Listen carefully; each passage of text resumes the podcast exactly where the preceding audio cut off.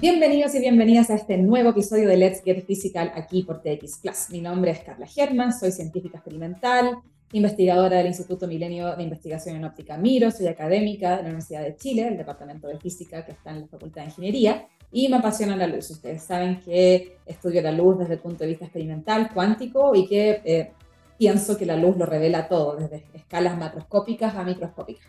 Sin embargo, en este programa vamos a cambiar un poquito de tema y vamos a estar hablando sobre la física que hay detrás de los terremotos, cómo estudiamos los terremotos desde el punto de vista físico, desde el punto de vista de sistemas eh, complejos, grandes, que, que se autoorganizan, que, que, no son tan aleatorios como, como uno piensa. Y para eso vamos a tener una investigadora de honor aquí invitada, que es la profesora Denise Pastén del Departamento de Física de la Facultad de Ciencias de la Universidad de Chile, que es una experta en lo que es física, terremoto y todo este tipo de sistemas complejos. Así que luego de esta pausa musical nos encontramos con ella.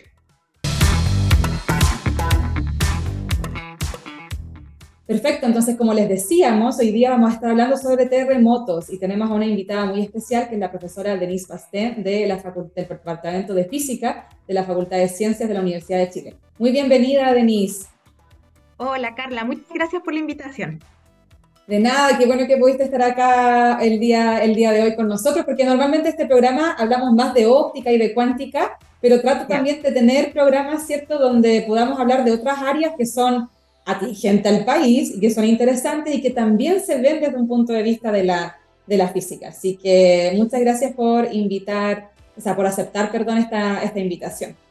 Eh, Denise, sobre mm, tu área de estudio, ¿cierto?, son, son los sistemas complejos y quería que nos explicaras un poco em, de qué se trata esto o darnos ejemplos de qué, qué son sistemas complejos. Sí, genial. Me encanta la verdad la invitación. Yo creo que lo que más me gusta es que somos dos doctoras en física conversando, que yo creo que no se da tanto y no se da tanto en nuestro país. Así que lo encuentro genial. Em, y sobre sistemas complejos, la verdad es que uno siempre piensa, eh, puede precisamente los terremotos pensar en una cuestión que es complicada, de la que sabemos mucha información, pero aún hay cosas que no podemos responder como cuándo, dónde va a ocurrir un terremoto. Entonces estamos pensando en algo que tiene como muchos componentes, muchas aristas, muchas partes, que si uno las mira por separado puede obtener información pero cuando las ves, te alejas un poco y las ves todas juntas, dices, wow, aquí hay interacciones que no se veían antes. Entonces, de eso se tratan los sistemas complejos. Mirar un sistema con todas sus componentes y darnos cuenta que aparecen ciertos comportamientos que si uno mira cada componente por separado, se pierden, no las ve. Interesante, interesante esa, esa visión de lo que son estos sistemas complejos y ¿Y cómo, cómo es que tú llegaste a estudiar? Porque entiendo que, que los terremotos son, son sistemas complejos, efectivamente, ¿no? Claro, es un sistema crítico autoorganizado. es como, esa, la, definición. La, definición más técnica. ¿Y cómo fue que tú que te, llegaste a interesar, cierto, en estudiar los terremotos? Porque, bueno, para la audiencia, cierto, tú estudiaste física. Eh, esa, esa, es la formación de base, ¿no? Y de repente uno piensa que para estudiar terremotos siempre hay que seguir geofísica pero ese no fue tu caso. Entonces, ¿cómo, cómo fue que te llegaste a interesar por los terremotos y cómo, cómo fue que, que tu carrera, ¿cierto? académica, eh, llegó a esta área a la cual te dedicas hoy en día desde un departamento de física? Exacto, sí, eh, el camino fue bien lindo e interesante y tuvo hartas, eh, tuvo fracasos y eso es lo, lo importante. Eh, yo comencé, bueno, está la licenciatura en física, se está acabando, entonces uno dice, ¿qué hago? Yo estaba trabajando harto también en el laboratorio de física nuclear, que estaba acá en el departamento en ese momento. Y yo dije, puta, acá es fuerte el plasma en este departamento. Entonces yo dije, puta, a mí me encantaría estudiar física de plasmas, es lo que yo estaba definiendo, eh, pero preferiría que sea experimental, debido a que yo trabajaba en el laboratorio de física nuclear, entonces para mí la parte experimental era muy atractiva. Entonces, no se hace física eh, experimental de plasmas acá, así que en ese momento estaba Víctor Muñoz en Japón y él es físico de plasmas teórico, y le dije, podría ser tú mi tutor, pero me encantaría que sea experimental, y él, como conoce mucha gente, le preguntó a un colega de la Comisión Chilena de Energía Nuclear eh, si podría yo hacer un trabajo de plasmas experimental y que los dos fueran mis tutores. Genial, a Marcelo Zambra. Marcelo dijo que sí, yo comencé a ir a la comisión y el experimento durante casi dos años, eh, no logramos hacerlo andar, no logramos que prendiera, que funcionara, no logramos medir. Entonces, imagínate, dos años del doctorado. Sí, sí. Entonces, bien crítico el momento y ahí yo creo que hubo una generosidad muy grande también de, de Marcelo, de darse cuenta de que esto mm. iba a tomar mucho más tiempo en que funcionara, en que funcionara. Y eh, Víctor también plantea que tal vez es mejor cambiar el tema. Yo también me daba cuenta que esto eh, iba a tomar mucho más tiempo que los cuatro o cinco años del doctorado. Así que eh, Víctor había ido a una conferencia, se encontró con un colega japonés que estaba estudiando sistemas complejos en terremotos y llegó con esas ideas y me las propuso. A mí me entusiasmó mucho lo comencé a hacer antes de, este segundo año, empecé a investigar, qué sé yo, era como un trabajo paralelo al trabajo principal de tesis, pero finalmente se convirtió en mi trabajo de tesis eh, precisamente porque eh, no estaba funcionando. Tú sabes que la física experimental necesita harto tiempo, eh, pero ya dos, dos años dijimos, claro, no, difícilmente voy a lograr implementar todo, así que me moví hacia los sistemas complejos, que también ya venía trabajando antes, pero ahora en un sistema geofísico como es la sismicidad. Qué genial la historia porque, bueno, efectivamente en física experimental pasa mucho eso, a mí también me pasó en el doctorado, yo en el, doctorado nuestro plan inicial de proyecto era X y a los dos años, tres incluso, era no vamos a llegar, o sea, no, no va a resultar. Y ahí es súper importante esta mm, experiencia y guía del profesor guía para decirte, ok, hay que sacar ahora plan B, plan C, porque lo que teníamos en mente no funcionó y es parte de la física experimental, es parte de lo que... Es, es parte de, uno puede, puede que el experimento funcione. Claro, y en, y en, lo piensa, es parte de la vida. Y, y, en teoría, en teoría los experimentos funcionan, en la práctica eh, no, siempre, no siempre es así. Entonces, qué bueno que tocaste ese, ese tema, porque, porque claro, uno muchas veces tiene esa sensación de que uno fracasó en, algunos, en, algunos, en algunas experiencias, pero en verdad, bueno, yo, yo suelo verlo siempre como ganancia, darle todo el tipo positivo que se pueda y entender que no es algo malo, que simplemente es, parte de ello, uno tiene que ser resiliente y seguir nomás, no, no echarse a morir cuando las cosas eh, no funcionan. Y qué interesante también. Perdón, dale. No, no, dime, dime, dime. Lo que pasa es que ahí en ese momento, eh, para mí fue como súper interesante esta cuestión yo de, ver como la grandeza de estos tutores, de estos profes mm. guías, de decir, eh, porque también el, colega de la sección pudo haber dicho, no, yo aquí tengo una alumna de doctorado, la dejo acá para que me levante el experimento. Exacto. Sin embargo, hubo una generosidad súper grande también de decir, eh, mejor vea que vea otras eh, áreas, otras aristas, otro tema. Y la verdad es que yo nunca sentí, y, yo creo que es re importante, como tú dices, como ver el otro lado, decir como puta, fue un fracaso, la verdad es que como me gusta mucho hacer física, eh, el tema que me plantearan en un momento que uno es joven, tiene energía, entonces dice lo que sea yo lo hago, y uno tiene esa sensación de que te puedes comer el mundo, de, que, de que lo que te pongan delante tú lo vas a poder hacer.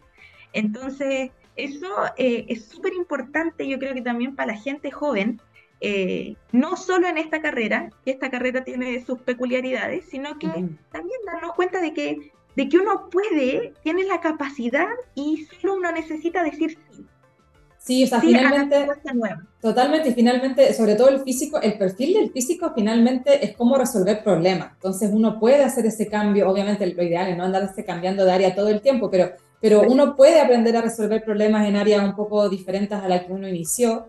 Eh, y también creo que tocaste un tema súper importante que es esa como, claro, como esa honestidad poco egoísta del supervisor que, yo siempre lo comparto acá eh, con mis alumnos y es la visión que yo tengo, que el rol formador debería ser mucho más importante que mis intereses personales. O sea, el laboratorio va a funcionar con un alumno, con dos, puede que te atrase un año, dos, pero es solo eso. En cambio, hacia el alumno es, es su carrera. Entonces uno no puede tomar esa posición egoísta de eh, quiero todo para mí, quiero muchos papers, quiero yo eh, brillar y que mi laboratorio, qué sé yo, surja a costa de cualquier precio. Eh, olvidándose que uno tiene un, rol formador y que le podía estar matando las alas a una persona que quiere aprender y que le encanta la ciencia y que de pronto se va a ver en esta, en esta situación de presión donde ven que las cosas no avanzan y que le gustaría tal vez iniciar otro camino, pero no se atreve a decirlo. Entonces ahí claramente esa visión como del jefe, que vamos a ponerle líder, porque tiene que haber un liderazgo sano, eh, es fundamental. Es súper es súper importante no tener esa visión egoísta al hacer ciencia y también claro, al final este tipo de cosas como de resiliencia eh, son lecciones de vida, porque uno lo usa para todas, para todas las cosas, en verdad, eh, lo, que hay, lo que hay detrás de todo eso. Así que es un, es un, buen mensaje a la gente que nos puede estar escuchando y que de repente sus proyectos no están funcionando como deberían, que, que, que tranquilidad, calma, uno siempre se puede cambiar de área o puede re, reformular un experimento o lo que sea que uno esté haciendo. Y aquí tienen dos ejemplos de personas que le han pasado eso. Así que, así que nada, no, no echarse a morir y, y tomar. La parte de la ciencia es experimentar, justamente. Lo que pasa es que uno de pronto, yo creo que tú vayas a coincidir conmigo, pero que estamos como. La ciencia avanzaba a un, a un ritmo de que uno piensa que está siempre atrasado, como tarde, apurado y, te, y, te, corta esas alas de experimentar, de, de, ver, de descubrir, ¿no? No sé qué piensas tú, pero así lo veo yo un poco. Sí, claro, va súper rápido y en ese sentido como que eh, lo que tú decías, esta, esta formación que yo recibí de estos tutores es algo que yo también quiero entregar, que también le quiero dar a mis estudiantes, esta libertad, o sea, como, como te contaba, yo estaba trabajando en un laboratorio de física nuclear y trabajaba súper bien estábamos también sacando papers. O sea, los profes de ahí también me pudieron haber dicho, Denise, no te vayas de acá, quédate con nosotros. Entonces, en, mi experiencia formativa he tenido muchos guías muy generosos y muy concentrados en, en, que yo brille, en que yo encuentre mi lugar.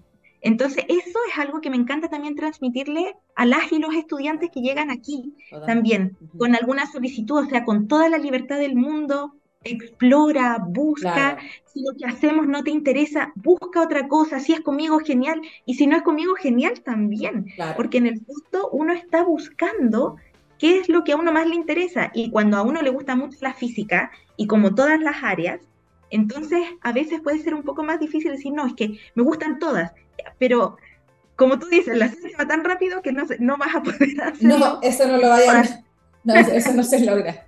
No, uno tiene que saber también decidir en qué área estar, pero claro, uno tiene ese derecho a experimentar, a ver diferentes posibilidades o proyectos.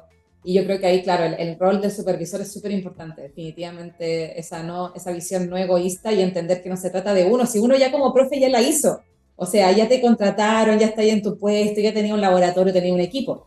Entonces realmente se trata del que viene, como, como yo fortalezco a la persona que se está formando todavía. Así que, bueno, ese es un tema súper importante y qué bueno que nos mencionas tu, experiencia, porque a veces no se habla tanto de estos temas y es importante hablarlos tanto. Em, volvamos a los terremotos, volvamos a los terremotos. ¿Cómo, cómo, tú, ¿Cómo tú describes lo que es un terremoto desde el punto de vista físico? Nos diste la definición técnica anteriormente, pero quizás la gente no lo, no lo entiende con palabras técnicas. Entonces, un poco, ¿qué es un, ¿qué es un terremoto? ¿Desde qué punto de vista tú lo estudias? ¿Por, ¿Por, qué es tan difícil? Sabemos que es difícil eh, ¿cierto? Predecirlos. ¿Por qué es tan difícil predecirlos? Si nos puedes contar un poquito más sobre eso. Sí, bueno, este sistema terremotos, no como un evento aislado, como un gran terremoto o como un enjambre de terremotos, eh, a mí me encanta cuando descubrí que es autoorganizado, o sea, tiene algún tipo de organización que nosotros estamos estudiando, ¿sí? No es al azar. Yo creo que eso es lo más importante. Eh, los eventos sísmicos no son al azar, ¿sí? Hay zonas en donde se ha estudiado y dicen, no, aquí son al azar. Pero ahora que lo estamos estudiando con estas otras herramientas, estamos diciendo, no, aquí hay un orden, hay una estructura. Lo que pasa es que no es la estructura que uno piensa que deberían tener. Entonces a mí me encanta estudiarlos de esta manera, que es una mirada súper como transparente, sin prejuicio, sin el prejuicio de aquí hay una zona de alto acoplamiento, de mucho estrés. No, para mí son puntos en el espacio, puntos en tres dimensiones. Y hay correlaciones entre ellos, correlaciones espaciales, correlaciones temporales. Y en los últimos trabajos que he estado haciendo, hemos estado estudiando la entropía, que podemos pensar en la entropía como estados posibles donde un sistema puede estar, algo como, como eso. Y eh, lo que hemos encontrado es que realmente este sistema crítico siempre es un sistema, es un sistema crítico porque en cualquier momento puede haber un evento. ¿sí? Es algo, como tú dices, que no podemos predecir. Eh, y la entropía, que son estos posibles estados donde podríamos pensar en estados en energía, como energías, como magnitudes, que podrían estar ocurriendo en un lugar, eventos sísmicos de magnitud más chiquitita, entonces son estados donde puede estar el sistema, y esto tiene un cierto comportamiento antes de un terremoto grande, porque estudio grandes terremotos, porque en Chile en los últimos 23 años hemos tenido tres eventos sobre ocho, entonces eso es una particularidad de nuestro país y por eso estudiamos estos eventos súper grandes. Además acá tenemos subducción, entonces tiene que ver con cómo se mueven las placas, tiene que ver con las rocas, con cómo se fracturan estas rocas. Entonces, todos esos elementos que uno puede estudiar por separado, uno puede estudiar el fracturamiento de rocas, eh, cómo crece la tensión en una zona, pero el sistema complejo lo toma todo y lo mira junto y dice, ok, mm. ¿cómo te estás organizando? ¿Cómo estás eh, moviéndote? ¿Cómo evolucionas en el tiempo? Esa, esa, es la idea de los estudios que estoy haciendo en este momento. Y esa, la idea es como tratar de descubrir una especie como de, de patrón dentro de esta autoorganización que tienen estos eventos. Sí, esa es la idea y eh, las redes complejas, los fractales y la entropía está dando luces de esos patrones. Ahora, hay una cuestión re importante que hay que saber y es que eh, es muy difícil predecir. Yo sé que han salido estudios en, los, en el último tiempo que dicen que pueden predecir. Lo que pasa es que uno tiene que predecir la magnitud, el lugar, eh, la profundidad, no solo el cuándo. Claro. Entonces, son muchos aspectos, como decía, muchos elementos que forman un único sistema y que tal vez tú puedes decir, sí, mira, en los próximos cinco años deberíamos tener eh, cinco eventos de magnitud 7. Claro. Pero en los próximos cinco años, ¿dónde? Eh, entonces es, muy difícil, cada vez que uno escucha estos estudios como predecimos terremotos, la verdad es que son estudios súper puntuales en una zona chiquitita, muy demarcada, eh, pero que es difícil extrapolar a todo el planeta. Eso es lo que pasa. No, y además que para que andamos con cosas, de repente también estas noticias son medias sensacionalistas del título y todo, como que algunas o causan terror. Yo me acuerdo cuando salió el tema de la inteligencia artificial, recién el chat GPT y todo eso, me acuerdo que aparecieron un par de noticias así como, ¿cómo quedaría Valparaíso en un tsunami extremo? Yo decía, pero ¿por qué hacen esto? O sea, la gente que no, que no, no entiende también la, diferenciación de lo que hace la realidad, o sea, la, la inteligencia artificial con lo que puede predecir, se puede confundir, puede pensar que la inteligencia artificial está prediciendo cómo va a quedar la zona después de este evento que va a ocurrir, o sea, igual es como, no sé, eh, eh, yo no encuentro entre sensacionalista y medio morbo incluso, porque siento que al final no aporta.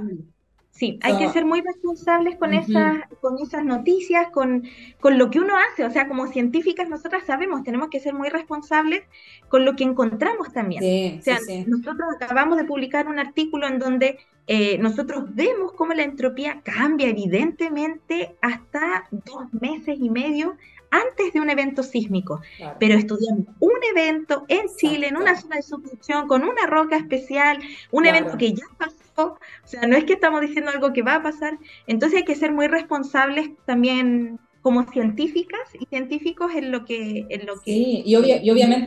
Claro, y obviamente uno quiere llegar a eso otro, nadie, nadie lo cuestiona, a uno le encantaría tener una forma de predecir, como tú decís, si uno pudiese estudiar varios de estos eventos y te das cuenta que en todos hay un aumento de la entropía un cambio en la entropía unos meses antes, genial, maravilloso, pero obviamente hay que tener varios datos para empezar a hacer un claim de, esa, de esa envergadura, digo. Pero es el sueño, nos ganamos el Nobel, el primer Nobel en Chile, a Denise, claro. la predicción de terremotos de subducción. Entonces, entonces, claro, hay que ser ahí, eh, hay que ser responsable justamente. De hecho, bueno, le podemos comentar a la audiencia que en algún momento con la Denise al principio, cuando yo llegué a Chile, eh, tratamos de hacer algunas investigaciones mezclando luz con cuántica en otro, bueno, hay, hay, un, hay un interferómetro gigante que está en Alemania y que mide movimientos rotacionales de distintos eventos sísmicos a lo largo del planeta. Y uno se pregunta por qué en Alemania y no acá hay un montón de preguntas al respecto. Pero en fin, hicimos todo nuestro análisis de por qué, ¿verdad? y al momento lo que hubo, mandamos el paper y nos responden inmediatamente, no, es que lo que concluyó no puede ser. Nosotros, pero no, ¿cómo no va a ser si aquí están los datos? Y tuvimos que contactarlos con, con, los orígenes así, orígenes, orígenes de los datos que son de open access, entonces uno puede descargar y usar, para darnos cuenta que al final nos dijeron, no, que los datos no están todos buenos, hay algunos que están abriendo una puerta del laboratorio. Y tú quedas ahí como, me estáis diciendo, o sea, ¿cómo puede ser que estos datos estén disponibles para análisis y que nadie te diga que hay, no sé, un 50% de los datos que en, que en verdad no son fieles, que uno no los puede llegar a analizar. Entonces, hay una responsabilidad ahí súper grande en general de los investigadores y las investigadoras cuando uno hace ciencia, sobre todo de estos temas que son un poco más, que a mucha gente le causan susto, hay mucha gente que, que se atormenta con los terremotos, que, con los tsunamis o con cualquier tipo de evento catastrófico natural, digamos, entonces uno no puede, claro, uno no tiene que tener una responsabilidad más grande al hablar al hablar de estos temas. Así que, bueno, genial todo lo que ustedes han visto de la entropía. Genial. Claro, es socialmente sensible este tema. Mm. Entonces uno tiene que ser súper cuidadosa, cuidadoso. Y claro, lo que tú dices en ese momento, pues, pero ¿cómo son alemanes? No puede ser que sí. los datos no se no, Sí, punto menos para Alemania en eso, pero bueno, en fin. En algún momento vamos a retomar o vamos a construir nuestro propio interferómetro aquí, lo vamos a medir acá. Eso era lo que queríamos hacer. Oye, Denise, para la gente que puede estar escuchándonos y, se pregunta, se puede preguntar, ¿cierto? Eh, ¿Cuál es la diferencia de tu trabajo o de cómo tú estudias estos eventos sísmicos de lo que haría una sismóloga o alguien que estudió geofísica? ¿Cómo, ¿Cuál es la diferencia en la mirada desde tu disciplina, desde tu, desde tu expertise? esto es bien importante porque la verdad es que ha sido todo un trabajo entrar al mundo de la sismología eh, la verdad es que yo he tenido súper buenos contactos con sismólogas y sismólogos acá en Chile que se han abierto a mirar el sistema, porque este es un sistema mecánico. Entonces, básicamente esa es la gran diferencia.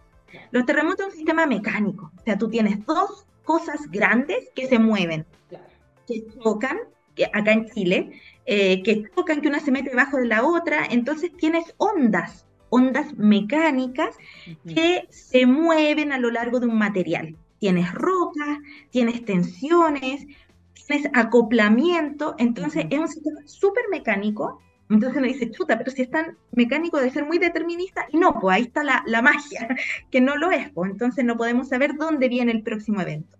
Entonces, esa es la principal diferencia. Yo veo esta cuestión, en vez de considerar el detalle, por decirlo de alguna manera, mecánico, miro las interacciones dónde ocurre el primero, dónde el segundo, la magnitud del primero versus el segundo, y evidentemente no solo dos datos, sino que una gran cantidad. Este es un estudio estadístico. Exacto. Compleja, eh, sistemas complejos hago estudios estadísticos, es decir, necesito un gran número de datos para poder hacer eh, fractales, redes complejas, calcular entropía, eh, a diferencia de lo que hace una sismóloga, un sismólogo que va y pone sismógrafos, GPS, entonces tiene un número tal vez menor de aparatos que están midiendo eh, y obtienen ciertos movimientos, velocidades, eh, elasticidad, cambio elástico. Entonces, como digo, es, bien mecánico y eh, yo uso en el fondo los hipocentros que ellos obtienen. Entonces, es un tratamiento mucho más macroscópico, mucho más macro que lo que ellos están haciendo. Y nada, pues ha sido súper interesante el trabajo también con ellos porque han estado súper disponibles a mirar los resultados, a interpretarlos juntos y a validarlos, a decir, ¿sabes qué? Aquí hay algo interesante de estudiar, es otra mirada, pero también está aportando al conocimiento de esta área, así que yo creo que acá en Chile yo realmente he tenido mucha, mucha suerte con las y los colegas que me ha tocado trabajar. Genial. Oye, Denise, y parte de las investigaciones que usted, entiendo que ustedes estudian, claro, estos eventos sísmicos en Chile, pero, pero también estudian eventos sísmicos de otros lugares del mundo, como para comparar los tipos, formas, ok. Claro, sí. De hecho, en Noruega, con otra colega, Claudia Pavés, eh, ella se dedicó, es física también, licenciada en física, pero se fue a hacer geofísica allá a ingeniería y ella está en Noruega. Entonces estamos estudiando también eventos de Noruega y se viene en unos meses más también en California. Oh, Así que estamos abarcando hartas, hartas zonas del, del planeta. Bueno, ya tenemos que ir terminando pronto el programa, pero eh, quería dar el aviso de que para la gente que nos está escuchando, que sé que hay, hay hartos estudiantes o personas que se interesan por esto, pero en particular para los estudiantes, los y las estudiantes, que se vienen las prácticas de verano de la Universidad de Chile. Entonces, la Universidad de Chile todos los eneros de cada año Em, tiene este, este mes en donde alumnos postulan a ciertos temas que distintos académicos y académicas ofrecen para hacer investigación durante ese mes completo, que tengan como una experiencia investigativa de ocho horas al día de trabajo, etcétera, y obviamente tienen un, pago asociado, eh, no es mucho, es más bien simbólico, pero es con la, con la idea, ¿cierto?, de, generar esta, esta, este, esta investigación, esta experiencia de investigación. Y yo me imagino que Denise va a proponer temas, así que para la gente que esté, cierto, eh, interesada en el área de la Denise, desde ese punto de vista, ojo que no está cerrado a gente de física, eh, eso es, importante. las prácticas de verano pueden ser alumnos de ingeniería o de otras carreras afín que de pronto se interesan en, estos, en este tipo de sistemas o áreas y quizás no tienen la formación de un físico, pero sí tienen formación de otro de otras perspectivas que pueden ayudar a complementar este tipo de, temas. Así que ojo ahí, que no está cerrado para físicos. Así que si es que a alguien le interesa, estén atentos a las redes sociales, a los emails, etcétera, que pues vamos a tratar de avisar por todos los medios posibles eh, sobre las prácticas de verano. Oye, Denise, la última pregunta de rigor que siempre las preguntamos, que lo que hablábamos al principio, ¿no? Que es súper difícil tener a dos doctoras en física en Chile conversando de estos temas. Y sabemos que eso se debe a cierto que hay un, hay una, hay un gender gap en este tipo de, disciplinas y qué, qué, es lo que tú crees que, siempre hablamos de esto, pero si tú tienes alguna idea puntual, ¿cierto?, de, de cómo poder potenciar la participación femenina en este tipo de áreas de, de STEAM. Yo creo que la motivación, primero que nos vean. Yo creo que eso es bien importante. Que nos vean, por eso creo que es muy importante esta conversación. Roles, roles a seguir. Exacto, sí que nosotras eh, es algo que uno intenta, estar cerca, eh, colegios, niñas, a mí me han invitado a varios colegios de niñas también. Eh, creo que eso es muy importante, pero a veces es muy, muy pequeño, muy puntual. Entonces, por ejemplo, esto en la radio, que salga, que salgamos, yo creo que es importante y ojalá generar espacios también, que abramos espacios. La universidad ha generado estos espacios en donde se pueda contratar también a más colegas mujeres que es importante, y dejar de lado el prejuicio de que a las mujeres no nos interesa la ciencia. Yo creo que eso está, es, erróneo. A las mujeres sí nos interesa la ciencia eh, y tenemos que motivarlas, ponerlo dentro del radar. O sea, tú eres una niña y te interesa, eres curiosa, quieres saber, dale, sigue con ciencia, porque puedes hacerlo. Habemos ya varias acá. Yo creo que potenciar, sí, exacto, potenciar los roles. Sí. Exacto y sacar la idea errónea de que no nos interesa. Yo creo que eso es fundamental. Y además, además mencionar, y además mencionar que con la Denise las dos somos mamás y todo, o sea, no, también porque está de repente ese, ese, ese como bias, de alguna manera, ¿cierto? De que las mujeres en ciencia quizás no tenemos tiempo para formar nuestras familias y a veces también es muy válido que alguien decida, bueno, entonces no me voy a dedicar a una carrera así porque yo quiero tener familia y cosas así. Y aquí hay dos ejemplos de que sí se puede, dormimos poco, todo lo que ustedes quieran, pero sí se puede, disfrutamos ambas partes de la ecuación. Exacto, sí. Así que, Napo, estamos interesadas, ojalá ninguna persona adulta le diga a una niña, no, la ciencia no es para niñas. Yo creo que eso es bien importante. A mí nunca nadie me lo dijo. Mm. Entonces, yo creo que ahí hay cosas fundamentales. O sea, a mí siempre me potenciaron la curiosidad la validaron, la potenciaron, me dijeron, vos dale. Claro. Entonces, yo creo que esa cuestión es importante. Y es al menos algo que yo también intento hacer mucho acá en la licenciatura y en el posgrado, con las alumnas que están acá. Acá también se intenta. Hay, hay, poquitas, pero sí lo intentamos también. Bueno, Denise, te damos las gracias por estar hoy día en nuestro programa y te deseamos todo lo mejor para todas estas investigaciones de, de terremoto que estás haciendo. Nos vemos. Chao, chao. Gracias, Carla. Chao. Gracias por la invitación. Bueno, y con eso nos vamos despidiendo de este programa. Si alguien se lo perdió, llegó a la mitad, acuérdense que siempre queda como podcast, así que el que quiere revisar alguno de los contenidos, escucharlo de nuevo, compartirlo, etcétera, ya saben dónde, en TX Plus, en la señal de, de Spotify que está. Eso, nos vemos, que estén bien. Chao, chao.